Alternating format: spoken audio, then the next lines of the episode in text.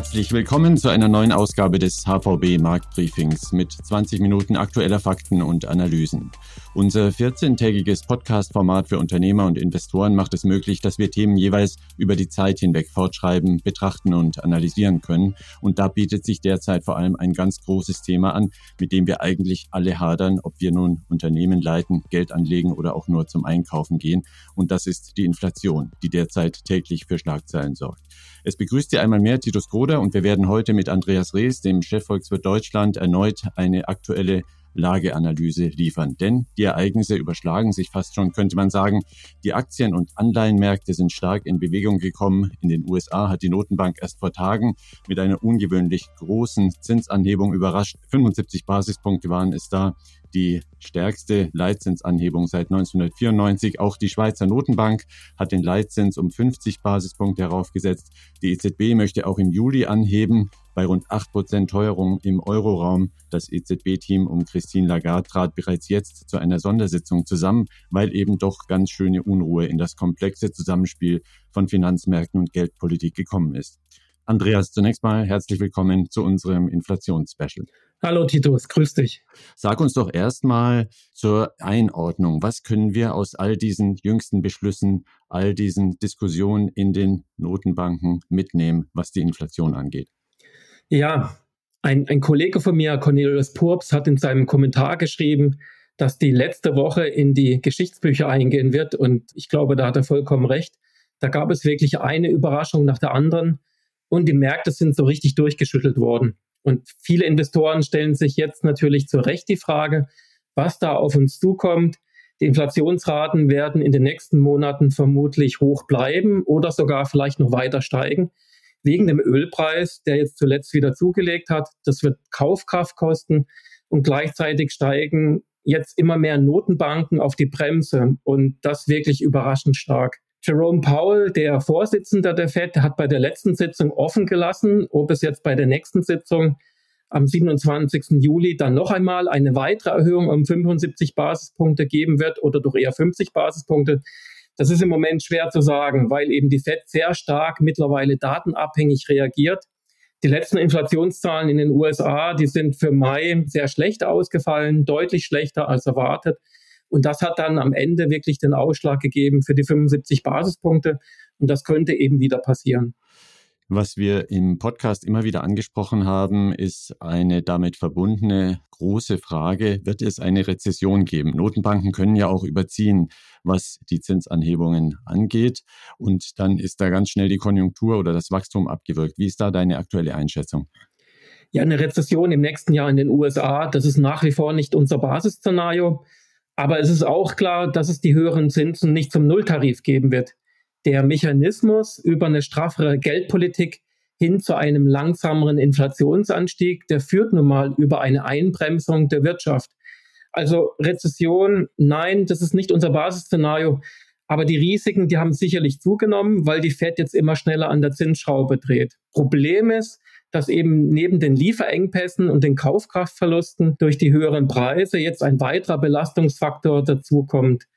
Es geht ja jetzt nicht nur um einen höheren Leitzins, sondern die Finanzierungskonditionen insgesamt, die haben sich deutlich verschlechtert. Die Zinsen bei mittleren und längeren Laufzeiten sind stark angestiegen und der Immobilienmarkt zeigt die ersten Schwächezeichen.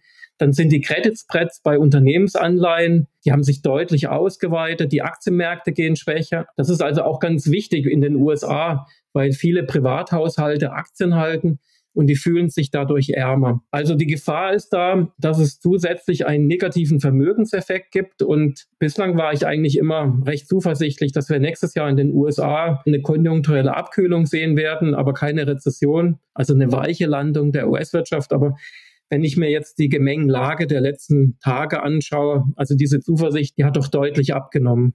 Eine Frage, die nun ja im Raume steht, im Lichte der Ereignisse der letzten Tage. Warum agiert die Euro-Notenbank nur so zaghaft und warum nur so zögerlich? Von den Hörerfragen weiß ich, dass es hier eine große Skepsis gibt und die Meinung ist, dass die EZB die Inflation zu lange hat laufen lassen. Und ja, Man kann sicherlich darüber diskutieren, ob man den Leitzins nicht schon etwas früher hätte anheben können. Wir werden ja aller Voraussicht nach die erste Leitzinsanhebung bei der nächsten Sitzung am 21. Juli kriegen. Vermutlich sind es 25 Basispunkte. Ich würde aber 50 Basispunkte nicht ausschließen wollen. Was klar ist, ist, dass es dann nach der Sommerpause weitergehen wird. Im September ist die Wahrscheinlichkeit hoch, dass wir da auf jeden Fall eine Anhebung um 50 Basispunkte kriegen werden. Aber noch einmal der Vorwurf der Zögerlichkeit und auch der Vergleich zur Fed. Ja, die EZB wirkt zögerlich, aber man darf halt auch nicht vergessen, dass sie sich in einer anderen Situation befindet als die amerikanische Notenbank. In den USA, da steigen die Löhne schon lange sehr, sehr stark an. Und die Konjunktur ist zumindest bis vor kurzem sehr robust gewesen. In der Eurozone ist das ganz anders. In der Eurozone wackelt die Konjunktur. Da schlagen die Lieferkettenprobleme noch viel stärker ins Kontor rein weil die Industrie in Europa oder gerade bei uns hier in Deutschland ein viel höheres Gewicht hat an der Wirtschaftsleistung als in den USA. Und es gibt auch noch einen anderen wichtigen Grund. Die Gaspreise sind in Europa viel stärker angestiegen vor dem Hintergrund Russland-Ukraine als in den USA. Also hier sind auch die Kaufkraftverluste deutlich höher. Und das muss die EZB natürlich auch berücksichtigen. Nun sind die Preisanstiege von Nahrungsmitteln und Energie etwa für die Hälfte der momentanen Inflation verantwortlich. Das hattest du im letzten Podcast ja auch nochmal im Detail geschildert. Da ist die Notenbank also relativ machtlos. Aber die andere Hälfte, die anderen Preise, könnte die EZB ja doch beeinflussen. Warum tut sie das nicht?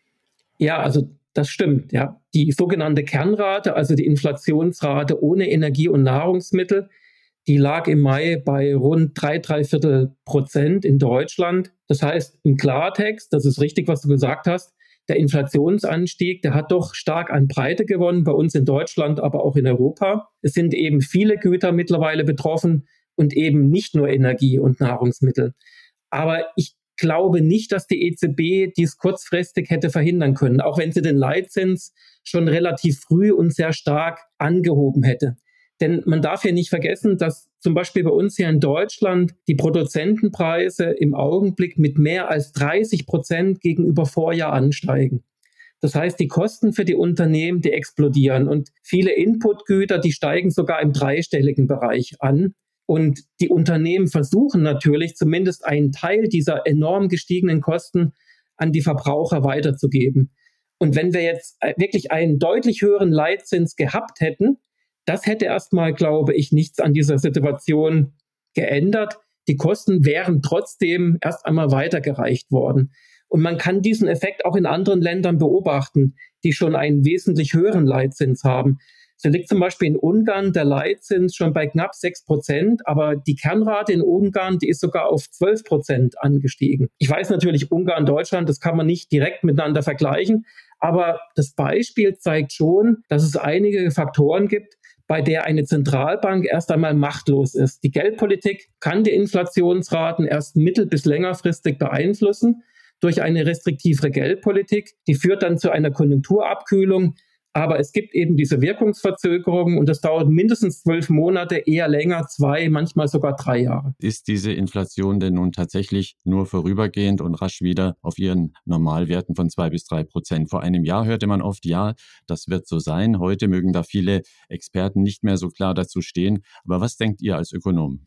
Ja, also das ist genau der Punkt. Ich hätte vor Russland, Ukraine auch gesagt, wirklich hohe Wahrscheinlichkeit, dass dann die Inflationsraten 2023 wieder rückläufig sind, vielleicht sogar sehr stark. Aber im Moment ist halt aufgrund der Situation fast gar nichts sicher. Wir haben so viele politische und wirtschaftliche Risiken. Was ich glaube, ist, dass die Wahrscheinlichkeit hoch ist, dass die Inflation im nächsten Jahr nicht mehr sieben oder acht Prozent sein wird. Aber die Frage ist eher, ob wir einen kräftigen Rückgang dann sehen werden. Also ob das Tempo, mit der die Teuerung zulegt, lässt das wirklich deutlich nach oder kriegen wir da eine negative Überraschung? Das heißt, die Inflationsraten gehen ein bisschen zurück, aber eben nicht so stark, wie wir das glauben. Also ich habe es ja schon angesprochen, vieles von dem, was die Preise treibt, das sind Energie- und Nahrungsmittel, aber auch die Probleme bei den Lieferketten, also Stichwort China und die Lockdowns. Und das lässt sich halt nur sehr schwer prognostizieren. Dann haben wir auch noch Risiken wie etwa Gasembargo, und wenn wir sowas kriegen, dann wird die Inflation natürlich im nächsten Jahr nicht rückläufig sein, sondern nochmal sich beschleunigen. Die Geldmenge nimmt in Europa spürbar zu. Ein gerne verwendetes Argument lautet ja, dass dadurch die Inflation doch noch weiter angeheizt wird. Ist das denn tatsächlich so? Warum lässt die EZB denn das zu? Und zunächst mal vielleicht noch ein Satz von dir, was die Geldmenge denn überhaupt genau ist und was sie bedeutet. Ja, typischerweise schaut sich die EZB die Geldmenge M3 an in der Eurozone und das beinhaltet eben Cash aber auch Sichteinlagen bei den Geschäftsbanken oder Termineinlagen, die sich kurzfristig mobilisieren lassen. Und wenn die Geldmenge steigt, dann könnte das eben ein Signal sein für zukünftige Inflation, weil die Leute dann mehr Geld ausgeben und auch die Unternehmen. Im Moment ist es so, die Geldmenge M3, die steigt etwa mit 6 Prozent gegenüber Vorjahr. Das ist schon kräftig. Es ist allerdings deutlich weniger stark, als wir das noch vor ungefähr anderthalb Jahren gesehen haben. Damals ist die Geldmenge mit über 12 Prozent gewachsen. Aber da muss man auch den Hintergrund kennen, weil gerade die Unternehmen wegen Corona Kredite aufgenommen haben und dieses Geld wurde dann als Cash geparkt, um eine Reserve zu haben für Notfälle. Und das hat dann das Geldmengenwachstum getrieben. Also das war zum guten Teil durch eine hohe Geldnachfrage verursacht und nicht durch eine expansive Geldpolitik der EZB. Die war natürlich expansiv, das ist gar keine Frage, aber das hat sich eben nicht durch eine Erhöhung des Geldangebots ausgewirkt, sondern es war eben die Geldnachfrage, die hier stark angestiegen ist. Also wir sind gerade in der Phase, in der sich das Geldmengenwachstum normalisiert. Aber klar ist natürlich, man muss die Entwicklung von der Geldmenge oder auch von Kreditaggregaten auf jeden Fall im Auge behalten, damit man da nichts verpasst. Aber im Moment sehe ich jetzt kein zusätzliches Inflationspotenzial durch die Geldmenge.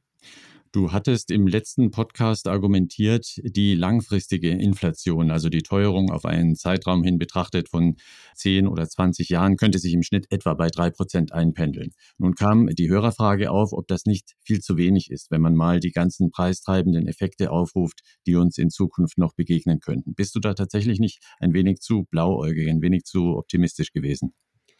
Ja, also es kann auch gut sein, dass wir längerfristig eine höhere Inflationsrate kriegen. Also das räume ich gern ein. Das war so ein bisschen aus dem Bauch heraus, weil sich im Moment eben sowas kaum prognostizieren lässt, gerade auf so lange Zeiträume hin. Es kann ja auch sein, vielleicht, dass wir eine höhere Inflationsrate kriegen in den nächsten zehn Jahren wegen der doch stark beschleunigten Energiewende und danach lässt der Druck wieder etwas nach. Aber die Inflationsraten sind dann immer noch höher, als wir das bislang in der Vergangenheit gesehen haben. Also mich haben Kunden auch angesprochen bei Präsentationen, die gesagt haben, naja, eine Inflationsrate drei Prozent, das hört sich doch ziemlich harmlos an.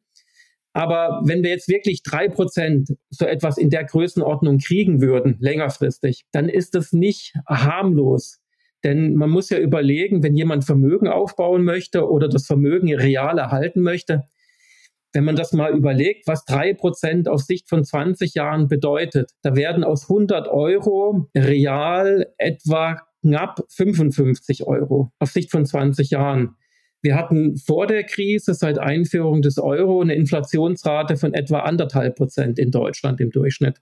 Das sind nach 20 Jahren aus 100 Euro etwa real 75 Euro geworden. Also da ist schon wirklich ein Unterschied. Und diese Gefahr, das sollte man nicht unterschätzen. Was, glaube ich, auch viele Menschen derzeit umtreibt, ist die Vermutung, dass die amtlich gemessene Inflation oft viel niedriger ausfällt als die draußen in der Wirklichkeit am Supermarktregal, an der Zapfsäule, im Restaurant von den Konsumenten verspürte Teuerung. Was kannst du dazu sagen? Rechnen die da falsch beim Bundesamt für Statistik in Wiesbaden oder was ist da los? Nein, also falsch rechnen tun sie nicht. Aber es gibt halt so etwas wie eine gefühlte Inflation und die dürfte im Moment deutlich höher liegen als die offiziell ausgewiesene. Und ja, mir geht das auch so. Gerade Preisaufschläge bei häufig gekauften Gütern oder Dienstleistungen wie der Gang an die Tankstelle, Nahrungsmittel und so weiter. Das registriert man natürlich besonders stark und gewichtet das noch einmal stärker, während man Preise, die nicht so stark steigen, dann im Kopf etwas vernachlässigt. Wir schauen uns das auch immer an, diese Preisentwicklung bei einem engeren Warenkorb, bei Gütern für den täglichen Bedarf. Und wir berechnen das auch, wie die Inflationsrate für einen engeren Warenkorb, wie sich das entwickelt. Und da kommt man im Moment auf eine Inflationsrate von gut 15 Prozent statt etwa 8 Prozent.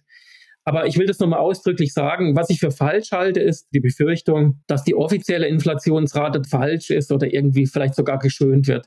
Das Statistische Bundesamt erfasst pro Monat mehr als 300.000 Preise für Güter und Dienstleistungen in ganz Deutschland. Also da wird wirklich ein Riesenaufwand betrieben. Und wenn man jetzt den Eindruck hat, naja, das passt irgendwie für mich jetzt nicht persönlich, das Statistische Bundesamt bietet auch einen persönlichen Inflationsrechner an. Da kann man dann seine ganz eigene, die individuelle Inflationsrate bestimmen und auch vergleichen mit der amtlich gemessenen Inflation. Und ich glaube, das ist ganz interessant. Den gerade von dir angesprochenen persönlichen Inflationsrechner gibt es auf der Webseite des Statistischen Bundesamtes. Wir packen die Webadresse für Sie auch in die Show Notes dieses Podcasts. Eine Hyperinflation wird dort allerdings derzeit wohl nicht angezeigt werden, aber eine außer Kontrolle geratene Teuerung ist gleichwohl ein Thema, das viele Menschen derzeit umtreibt. 1923 gab es bekanntlich so etwas in Deutschland. Innerhalb kürzester Zeit verdoppelten sich die Preise damals alle zwei Tage. Die Menschen bezahlten ihren Friseur mit Münzen, auf die ein Nennwert von 5 Millionen Mark geprägt wurde. Das klingt heute alles recht absurd, aber kann es sowas wieder geben, deiner Meinung nach? Ja, also die Frage kommt immer wieder. Eigentlich seit der Finanzmarktkrise vor rund 15 Jahren. Und es ist natürlich verständlich, wenn man sich die Bilanzsummen der Notenbanken anschaut, das trifft fast auf alle Länder zu. Die sind seit 2008 sehr, sehr stark angestiegen. Zum Beispiel bei der EZB, da haben wir etwa 45 Prozent Bilanzsumme ausgedrückt in Prozent des BIP in der Eurozone. Bei der FED sind es 30 Prozent. Also das ist unglaublich stark angestiegen. Aber die Erfahrung seit 2008 hat eben auch gezeigt, dass es keinen Automatismus gibt zwischen einer hohen Bilanzsumme und dem Aufkauf von Staatsanleihen und Inflation. Der Gamechanger in den letzten zwei Jahren bei der Inflation, das war halt die Pandemie, das war Corona, das waren die Lieferengpässe und zuletzt eben auch Russland, Ukraine. Und wenn ich nochmal was sagen darf zur, zur Bilanzsumme, man hat ja auch gesehen, im Falle von Japan, dort ist die Bilanzsumme auf über 100 Prozent vom BIP angestiegen in den letzten Jahren. Aber die Inflation ist dort noch immer niedrig, selbst jetzt, als die Energiekosten zuletzt so stark angestiegen sind. Also wenn man sich wirklich überlegt, und da gibt es auch Untersuchungen, die haben sich die Phasen von Hyperinflation angeschaut im letzten Jahrhundert und die kommen dann typischerweise zu dem Schluss, dass es Hyperinflation meistens dann gibt, wenn sich ein Land unmittelbar in einer kriegerischen Auseinandersetzung befindet oder unmittelbar als Folge. Du hast das Beispiel angesprochen, Weimarer Republik. Ein anderes Beispiel ist das Ende des Kalten Krieges in Osteuropa. Und die politischen Umbrüche, die haben dann auch zu einer sehr hohen Inflationsrate geführt. Also wenn ich es nochmal zusammenfassen darf, ich verstehe die Ängste, aber ich denke, die Gefahr einer Hyperinflation in der Eurozone, die ist im Moment sehr gering. Andreas Ries war das, der Chefvolkswirt der Hypovereinsbank, mit seiner Sicht, seinen aktuellen Einschätzungen zum großen Thema Inflation. Vielen Dank dir. Wir hoffen, wir haben für etwas Klarheit sorgen können bei diesem ja doch auch gesellschaftspolitisch extrem wichtigen Thema. Im übertragenen Sinn hatte der ehemalige US-Präsident Ronald Reagan nicht ganz unrecht, als er einmal warnte, Inflation, die sei so gewalttätig wie ein Schläger, so furchterregend wie ein Räuber und so gefährlich wie ein Auftragskiller. Der Mann hatte bekanntlich Sinn für Humor, war eben auch gelernter Schauspieler und nicht Notenbanker oder Ökonom. Und bei seinem Amtsantritt lag die US-Inflation tatsächlich bei knapp 14 Prozent. Und schon drei Jahre später stand wieder eine 3 vor dem Komma. Das macht Hoffnung. Das war's von uns vom HVB Marktbriefing. Es geht weiter in 14 Tagen. Am 4. Juli steht der nächste Download für Sie bereit. Melden Sie sich gerne bei uns unter markt-briefing.unicredit.de. Ich bin Titus Gruder. Machen Sie es gut.